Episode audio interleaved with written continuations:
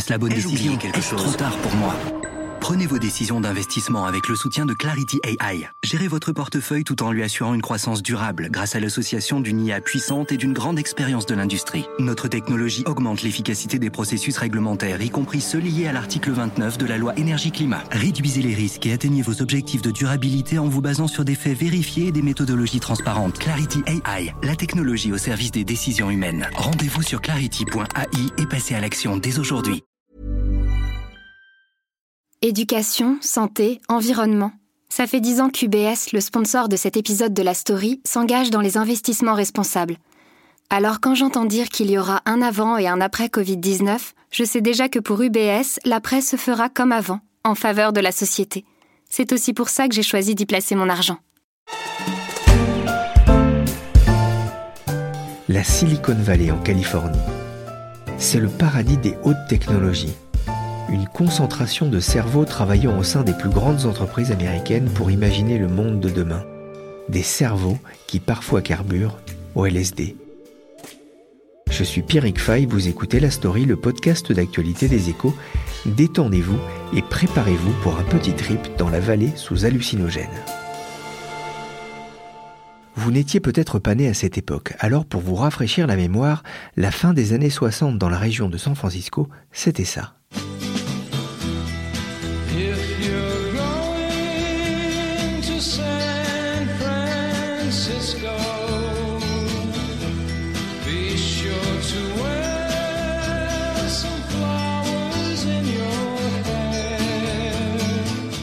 Le Summer of Love, l'été de l'amour en 1967 dans un quartier de San Francisco.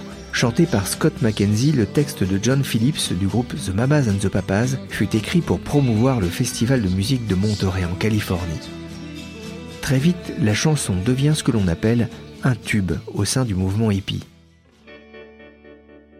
Sex, drogue and rock and roll, la drogue surtout, c'est la grande époque du LSD une drogue hallucinogène et psychostimulante découverte dans les années 40 et qui a connu un formidable essor auprès des artistes.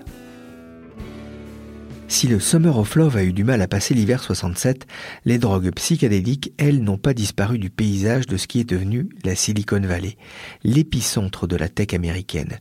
Vous connaissez leurs noms, Apple, Facebook, Google, Nvidia, Oracle ou encore Intel, des entreprises saluées pour leur prise de risque et pour leur créativité. Mais il n'y a pas que l'intelligence qui soit artificielle dans la vallée. Il y a aussi les paradis artificiels. La drogue. Ce n'est pas une illusion, c'est ce qu'a pu constater sur place notre correspondante aux États-Unis, Elsa Conessa. J'ai eu du mal en fait à rentrer dans le sujet au départ parce que des gens qui m'en avaient parlé euh, en fait se sont un peu rétractés, me disaient mais non non en fait j'ai entendu ça mais de loin, euh, je sais pas, moi j'ai jamais touché à ça, euh, non non moi vraiment je suis très sage etc. Puis au fur et à mesure en insistant un peu, en, contournant un peu les obstacles, j'ai fini par réussir à mettre un pied un peu dans ce dans ce monde où les, les, champignons et le LSD finalement font partie de la vie quotidienne. Et alors là finalement les gens qui au début voulaient pas me parler ou qui se, se retranchaient un peu derrière un discours non moi j'ai famille non non je, je, sais que ça existe mais j'ai jamais vu ça. Finalement en fait on finit par me dire bah oui, euh, j'ai ouais, été à Burning Man. Donc Burning Man, c'est un, festival hein, dans le désert euh, qui a lieu chaque année euh, où vraiment tous les, tous les gens de la tech se retrouvent, et pas seulement de la tech, mais où il y a beaucoup de drogue. Donc, finalement, je suis allée à Burning Man, et ah, oui, j'ai un peu pris des champignons, mais alors vraiment comme ça, je ne referai pas. Et puis oui, alors oui, le LSD, j'ai aussi essayé. et puis bah, oui, là, j'ai des amis qui ont fait de l'ayahuasca. Alors l'ayahuasca, c'est une autre forme de, de drogue. C'est une boisson, en fait, qui est originaire de, de l'Amazonie, à base de plantes. Et, et donc, il y a beaucoup de gens de la tech qui font ça, pas seulement la tech, hein, mais évidemment, c'est quelque chose d'assez courant. J'ai découvert ça à San Francisco. J'ai été surprise, en fait, par euh, la facilité avec laquelle les gens se sont mis à parler de ça une fois que j'ai passé la première barrière, en fait, qui est celle quand même un peu de l'interdit. La parole se libère. Et finalement, en fait, on a même en face de soi des gens qui font, euh, bah, qui font de l'évangélisation. Hein. Moi, on m'a proposé à plusieurs reprises du LSD, des séances d'ayahuasca. Enfin, on m'a vraiment expliqué que pour, euh, pour écrire sur ce sujet, il fallait que, que j'expérimente moi-même les drogues en question. Euh, et, vraiment avec une espèce de certitude que c'était pour mon bien et que ça serait bien pour mon boulot, parce que je, je ferais un meilleur papier, que je comprendrais mieux, que qu'il n'y avait pas de risque et que c'était tout à fait naturel. Enfin, ça fait partie de la culture locale, quoi, finalement. Les drogues hallucinogènes font partie à la fois de l'histoire de San Francisco, mais aussi de l'histoire de la tech aux États-Unis. Depuis les années 70, c'est des drogues qui n'ont pas disparu. On a tous l'image des hippies avec les cheveux longs, Flower Power et, Summer of Love. En fait, les drogues ont continué à, être consommées dans cette région. Et d'ailleurs, il y, a des journalistes qui pensent que cet environnement a été propice à la naissance de l'informatique et des premiers PC. Il y a une continuité en fait entre cette contre-culture, euh, cette idée qu'on va changer le monde, et, euh, et, la fabrication des premiers ordinateurs personnels. Euh, cette idée que la tech peut, peut, repousser les limites, les frontières. Il y a cette croissance messianique qui est très forte en fait dans la vallée. C'est un environnement dans lequel les drogues ont finalement ont, enfin, ont leur place. Quoi. Cette idée qu'on repousse le cerveau, qu'on repousse les limites du cerveau. Ça, il y a une espèce de fantasme, c'est vrai, avec une icône, c'est Steve Jobs. Steve Jobs, ça c'est évidemment la, validation suprême. Hein. Tous les gens à qui j'ai parlé m'ont cité cet exemple. Euh, Steve Jobs a admis euh, dans la, biographie de Walter Isaacson qu'il avait pris du LSD euh, et que ça avait été un des moments les plus importants de sa vie, que ça avait renforcé ses perceptions et que ça, l'avait aidé en fait à concevoir ces machines incroyables que, qu'Apple a, mis sur le marché. en tout cas, il y a cette certitude chez tous les chez tous les, gens de la Silicon Valley, que ce soit des, développeurs, des start-upers, des entrepreneurs, des VC, tous les gens que j'ai vus sont convaincus que tous les gens qui réussissent passent par là et que donc ça fait partie du kit du, du, du start-upper qui fait fortune.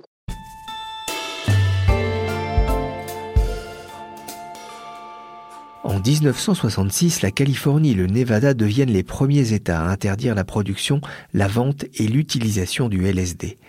À l'époque, on évoque un problème sanitaire.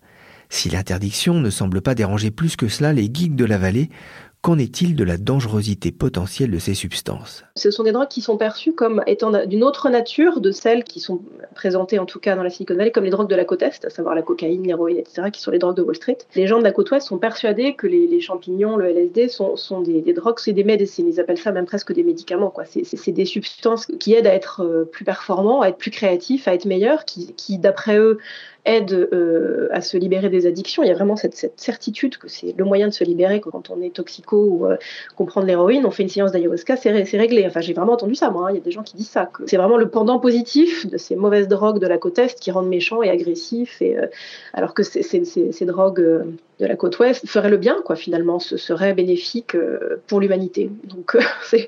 Donc la conscience du danger, euh, moi je ne l'ai pas tellement rencontré. j'ai, surtout rencontré des gens qui avaient envie de tester des limites, parce que c'est, vraiment très spécifique à la culture de la Bay Area, cette idée qu'il faut repousser les limites, qu'il faut pirater son propre corps pour accroître ses performances, être plus créatif, aller plus loin. Alors il y a des médecins évidemment qui alertent, hein, qui, comme il n'y a aucune, aucune recherche au niveau fédéral, puisqu'il y a un interdit au niveau fédéral, on ne sait pas quelles sont les au-delà desquelles il y a un effet potentiellement euh, euh, dommageable sur le, sur le cerveau, sur le corps. Il y a, vraiment une, ignorance en fait. Euh. Et ce qui peut être surprenant d'ailleurs, c'est que la plupart des entreprises semblent laisser faire. Google par exemple a invité un journaliste qui s'appelle Michael Pollan qui a écrit un livre sur le microdosing. Son livre s'appelle How to Change Your Mind, hein, donc comment changer son cerveau, changer son esprit. Il fait quand même un peu l'apologie de, du microdosing. Il a été invité par Google pour faire une conférence en interne qui a été retransmise sur Internet.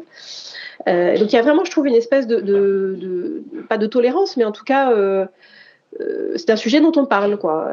je ne pense pas du tout que les grandes entreprises de tech officiellement tolèrent quoi que ce soit, mais j'ai pas eu le sentiment que c'était quelque chose de répréhensible. Enfin, certains chercheurs m'ont dit, mais c'est évident qu'elles laissent faire et que c'est de toute façon dans leur intérêt puisque ça rend les gens plus créatifs, les développeurs voient des, arrivent à concevoir des, des, des, lignes de code qui sont de meilleure qualité, le, enfin, ça, ça aide à avoir des, systèmes complexes en 3D. Travailler mieux plus, être plus efficace dans son entreprise, pour son travail. Cela ressemble à s'y méprendre à du dopage. Et c'est la réflexion que j'ai eu envie de faire à Elsa Conessa. Est-ce qu'au final, ce n'est pas symptomatique de la dureté de la vie dans la vallée? Dans les initiatives pour légaliser ces différentes drogues, on, retrouve beaucoup de, noms célèbres de la Silicon Valley. Euh, Joe Green, qui était un des premiers associés de Zuckerberg, euh, qui a levé de l'argent pour essayer de légaliser le, MDMA, qui est l'ecstasy. Euh, pour la psilocybine aussi, qui vient d'être légalisée récemment. Peter Thiel a investi dans une, start-up aussi qui promeut les traitements à base de champignons pour améliorer la santé mentale. On voit tous ces gens en fait qui financent des initiatives pour légaliser. À chaque fois, leur, leur angle pour attaquer le sujet, c'est la dépression. C'est traiter la dépression, traiter les maladies mentales. Et c'est vrai qu'il y, a a cette idée que j'ai souvent rencontrée aussi que bah, beaucoup de gens sont déprimés, en fait, que c'est un monde quand même très dur, surtout depuis, depuis l'élection de 2016 qui a, mis à jour vraiment des pratiques très contestables de, des grandes entreprises de la tech. Ce que disent certains médecins, c'est qu'il y, a vraiment beaucoup de, développeurs, d'entrepreneurs qui sont déprimés, qui s'imaginent que voilà, enfin, c'est nécessaire de prendre ces drogues pour survivre. Alors c'est une interprétation. Hein. J'ai aussi vu des gens très heureux qui, avaient fait fortune et qui, cherchaient un peu à donner un sens à leur vie en prenant ces drogues. Mais voilà, il y a cette idée aussi qu'effectivement, ce sont des substances qui améliorent la qualité de vie au quotidien dans un environnement qui est devenu très dur, où l'argent a pris une, place beaucoup plus importante qu'il y a, a, 10-15 ans. L'une des médecins à qui j'ai parlé me disait c'est vraiment ouais, la Silicon Valley, c'est en train de devenir comme Wall Street. On ne parle plus que d'argent, il n'y a plus de rêve, il n'y a plus cette vision de changer le monde, les gens sont malheureux. Euh, donc voilà, c'est une interprétation, encore une fois. Tous les gens que j'ai vus pas, ne la partagent pas. Il y a une autre interprétation aussi, Elsa, euh, pour expliquer euh, ce phénomène des drogues psychédéliques dans la Silicon Valley. Elle vient presque de l'enfance. Oui, alors il y, a, certains médecins qui pensent que qu'en fait une des, une des conditions, enfin une des prédispositions euh, pour ces drogues, c'est le fait d'avoir consommé des traitements contre les troubles de la concentration, donc qui sont très courants aux États-Unis, que les, médecins ont prescrit euh, vraiment massivement aux enfants et, aux étudiants, euh, ce qu'on appelle l'Adderall ou la, la, Ritaline. Et une étude a montré que je crois que 20% des étudiants américains avaient déjà abusé de ces, de ces traitements, et on retrouve après des gens dans le, dans, le, monde professionnel qui continuent à, à, consommer ces traitements, qui trouvent des moyens de se procurer des ordonnances sur Internet pour continuer à les prendre. Et certains médecins pensent qu'en fait ça, s'inscrit dans la continuité de ces traitements. Finalement, quand on veut se sevrer de, de ces médicaments, bah, on peut passer assez naturellement en microdosing. Euh, et, que, euh, que ça explique une partie du succès de, de, de ces drogues et de, enfin, de, la consommation de ces drogues à plus ou moins forte dose. C'est quelque chose que, que enfin, qu'on m'a confirmé que quand j'ai parlé à certains entrepreneurs euh, du sujet, ils m'ont dit oui, c'est sûr. En fait, on a toute une génération de, de start-upers qui ont été élevés euh, à, la, à la Ritaline ou à l'Adderall et qui, et qui du coup passent tout naturellement à, à des drogues qui sont perçues comme moins dangereuses, hein, puisque finalement il y a, y a un stigma qui est, enfin une les psychédéliques sont moins stigmatisés que, que les, antidépresseurs ou que les médicaments. En fait, la, vision du système de santé américain est tellement euh, tellement euh, dégradée aux États-Unis. Euh, l'industrie pharmaceutique est tellement vue comme une comme une industrie euh, euh, comment dire, sans, sans, sans, valeur morale, que finalement, pour une génération de gens, la drogue, finalement, c'est presque moins dangereux. Quoi.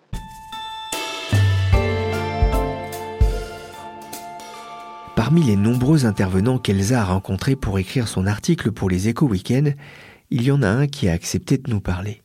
Il s'appelle Cory MacLeod. Il vit à San Francisco et a derrière lui plus de 20 ans d'expérience, notamment dans l'édition numérique. Il est né en 1969 et l'histoire du LSD, c'est aussi un peu la sienne. Depuis mon adolescence à San Francisco, je suis entouré par beaucoup de gens qui montrent une préférence pour le LSD plutôt que d'autres drogues qui sont considérées ici au moins comme l'alcool et le tabac et les drogues plus dures comme euh, l'héroïne, l'opioïde, euh, etc. Même la cocaïne, euh, tout, tout, tout, ça qui, tout ça qui est considéré comme la drogue, mais aussi les substances qui sont les substances du quotidien dans la vie des Français et des autres, comme l'alcool, le café, le tabac, tout ça, ce sont des substances qui, dans mon entourage, sont considérées comme de la drogue. Et euh, le LSD, c'est vu comme plus, plutôt comme quelque chose qui aide à augmenter la santé personnelle au lieu de nuire. Et euh, ça, c'est quelque chose que j'ai commencé à remarquer dès l'âge de, je dirais, 13 ans. Et euh, j'ai toujours remarqué que les gens qui ont un rapport avec le LSD sont en bonne santé physique et mentale et euh, ont une tendance à éviter toutes les autres substances. Cory a essayé jeune le LSD, un passage presque initiatique dans la culture de la Silicon Valley. Mais c'est plus tard qu'il a eu une forme de révélation. Avant la sortie du livre de James Fadiman en 2011, j'ignorais l'approche avec le LSD qui s'appelle le microdosage. Avant James Fadiman, tout le monde en prenait beaucoup trop. Et ça a commencé avec Timothy Leary dans les années 60, qui distribuait du LSD en, en poussant les gens à en prendre beaucoup à la fois. Et pour moi, c'est l'équivalent de demander à quelqu'un de boire toute une bouteille de whisky en avalant la bouteille d'un coup. Et euh, tout le monde sait que ce n'est pas comme ça qu'on devrait consommer de l'alcool. Et la même chose peut s'appliquer à LSD. LSD, euh, si on en prend beaucoup, on est dans un état étrange où on passe par un voyage intérieur très personnel, mais très intense. Euh, par contre, quand on prend une approche très différente qui s'appelle le microdosage, c'est quelque chose qui ne donne pas un état altéré, c'est plutôt quelque chose qui éveille les sens, qui met la personne dans un état de paix avec soi-même et avec tout le monde autour.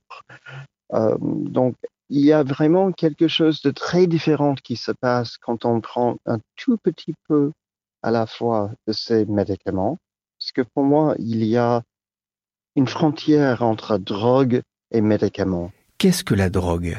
Un produit qui crée une forme de dépendance. Pour Cory, on l'a compris, le tabac, l'alcool, le café, les antidépresseurs sont des drogues. Il m'a confié ne pas avoir bu une goutte d'alcool depuis l'âge de 20 ans.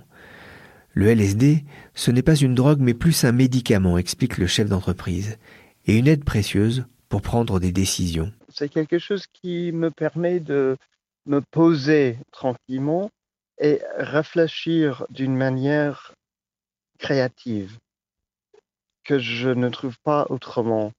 Il y a un effet de neuroplasticité donné par le LSD et aussi par les, le psilocybine, les, champignons. Euh, ces deux substances sont quelque chose, quand on les prend en microdosage, sont quelque chose qui augmente les facilités, les facultés mentales euh, et qui permet à se poser et de réfléchir autour des idées et des problèmes qu'on essaie de résoudre dans la vie créative et professionnelle euh, d'une manière euh, qui augmente les résultats auxquels on arrive. On, arrive à avoir des idées et de faire des connexions entre euh, des concepts et des, des personnes qu'on n'arrive pas à faire autrement. Pour moi, c'est l'opposé de la drogue. C'est quelque chose qui empêche les gens à avoir envie de la drogue.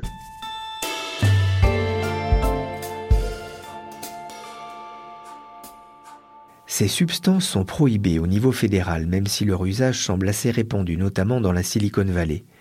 L'interdit, il y a des gens qui aiment bien braver l'interdit. Ce n'est pas le cas de Cory. Il a d'ailleurs son opinion sur pourquoi le LSD a été interdit. Pour moi, l'histoire autour de cette, cette, impression et cette interdiction, une histoire politique. C'est parce que pendant la guerre du Vietnam, le président Nixon, il a eu peur des effets de LSD puisqu'il le, le, le, pouvoir en ce moment-là, le pouvoir politique, ils avaient besoin des gens qui voulaient aller faire de la guerre pour, pour le pays. Et ils ont remarqué que ceux qui prenaient du LSD ne voulaient plus faire de la guerre. Si on remonte un peu jusqu'à la Deuxième Guerre mondiale, on peut voir que Hitler, il était sous l'effet de meth, methamphétamine. Et il était accro de methamphétamine et il en donnait beaucoup à tous ses soldats. Et c'est quelque chose qui est bien connu aujourd'hui. Il y a un livre qui est sorti il y a deux ans qui s'appelle Blitz par un historien allemand basé à Berlin qui a passé des années et des années à faire de la recherche autour du rapport entre Hitler et le methamphétamine. Et en, en, parallèle, au même moment, il y avait Albert Hoffman dans la Suisse qui a inventé le LSD. Et Hoffman, c'est un personnage très intéressant parce que lui, il prenait de la LSD pendant, la moitié deuxième de sa vie. Il en prenait tous les jours. Il a vécu jusqu'à l'âge de 104 ans Il était en très très bonne santé et avec une vie très productive jusqu'à la fin de ses jours. Donc moi, j'ai remarqué historiquement, il y avait une opposition entre la drogue dure et les effets que ça provoquait. Et d'un autre côté, le LSD, et quand quelqu'un a un rapport avec le LSD, cette personne est forcément pacifiste. C'est quelqu'un qui pense que les gens ne devraient pas faire du mal les uns aux autres, mais tout le monde devrait plutôt s'entraider. Ça, c'est quelque chose que j'ai beaucoup étudié en termes de travail académique, en termes de travail intellectuel autour de tout ça. C'est un sujet qui me fascine en général. Merci Cory MacLeod pour ce témoignage instructif depuis la Californie. Merci aussi à Elsa Conessa, notre correspondante à New York, pour cette enquête stupéfiante. La story, le podcast d'actualité des échos, c'est fini pour aujourd'hui. L'émission a été réalisée par Nina Almberg avec Michel Varnet. Vous pouvez retrouver les précédents épisodes sur toutes les plateformes de podcast. N'hésitez pas à vous abonner et à faire tourner. Pour l'actualité en temps réel, c'est sur leséchos.fr.